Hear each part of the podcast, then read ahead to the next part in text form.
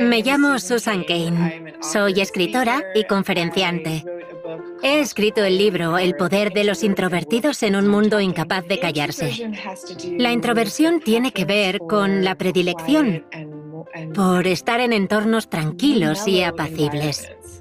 Puede que te encante estar con gente, pero quizá prefieras estar solo con una persona y quedar para tomar una copa de vino, en lugar de ir a fiestas multitudinarias y cosas por el estilo. La timidez está más relacionada con el miedo a que los demás nos juzguen. Si somos personas tímidas y miramos a alguien con una expresión neutra en su rostro, podríamos leer desaprobación en su mirada no solo tenemos esa tendencia a ver desaprobación donde no la hay, además, esa desaprobación es algo que nos tomamos muy a pecho. En la práctica hay muchos introvertidos que son tímidos, pero también hay muchos que no lo son. Hay personas extrovertidas, gente a la que le gusta ir a grandes fiestas y grandes eventos, que también son tímidas. Por ejemplo, Barbara Streisand tenía una personalidad arrolladora y era muy extrovertida. Pero era tan tímida que dejó de actuar durante una década por culpa del miedo escénico.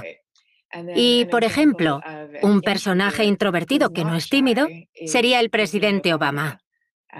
En comparación con la mayoría de presidentes, pasaba bastante tiempo a solas en la escena de Washington, pero creo que a él no le preocupaba lo que los demás pensaran de él, a diferencia de la mayoría de personas tímidas. A menudo los padres sufren cuando tienen un hijo que es tímido o introvertido.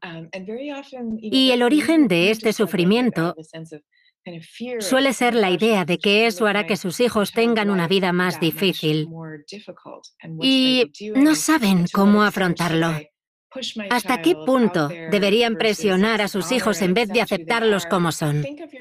Tenéis que pensar en vuestro hijo como en alguien que necesita una pista de despegue más larga antes de empezar a volar. Así es como muchas veces se sienten los niños tímidos y más reservados.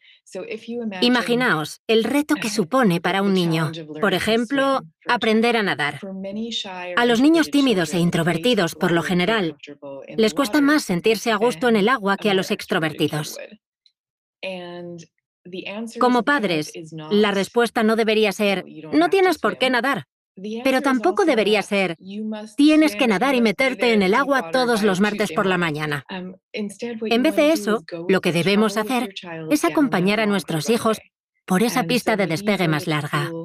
Um, Quizá podemos ir a la piscina cada día, unos minutos, a la hora que sabemos que la piscina está tranquila y que habrá menos gente viéndole. Y podemos decirle, el objetivo de hoy es meter un dedo en el agua. Y ya está. Y si el niño lo logra, podéis celebrarlo por todo lo alto y quizás ir a tomar un helado y repetirlo y progresar poco a poco. Llegará un momento en el que ese niño se meterá en el agua y le encantará nadar. Y no se notará la diferencia con otros niños que empezaron a nadar desde el principio. Vuestro hijo necesita saber que comprendéis sus sentimientos, que lo apoyáis y que lo que le pasa no es tan grave. La escuela es un lugar para extrovertidos por definición. Si pensamos en ello, estamos en la escuela desde primera hora de la mañana hasta media tarde. Pasamos el día en un espacio con 30 personas más, teniendo que demostrar nuestra valía hasta cierto punto. Eso es un entorno para extrovertidos.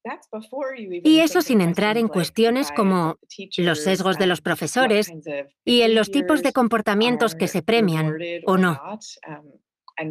Tenemos muy claro que estamos en un entorno donde se premia al alumno que levanta la mano. Muchas de las tareas de clase se hacen en grupos y con dinámicas grupales. Es muy distinto a cuando yo estudiaba.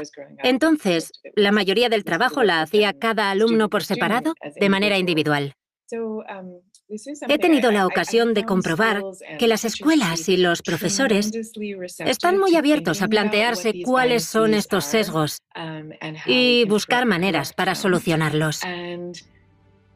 A veces se puede lograr mucho con cambios muy pequeños, como la manera en la que valoramos a los alumnos. En el boletín de notas o en las reuniones con los padres, podemos decir, por ejemplo, que Sophie debe aprender a hablar en público. En cambio, también podemos decir que Sophie prefiere pensar antes de hablar y que cuando comparte sus pensamientos con la clase, están muy razonados y a los demás les interesa lo que dice.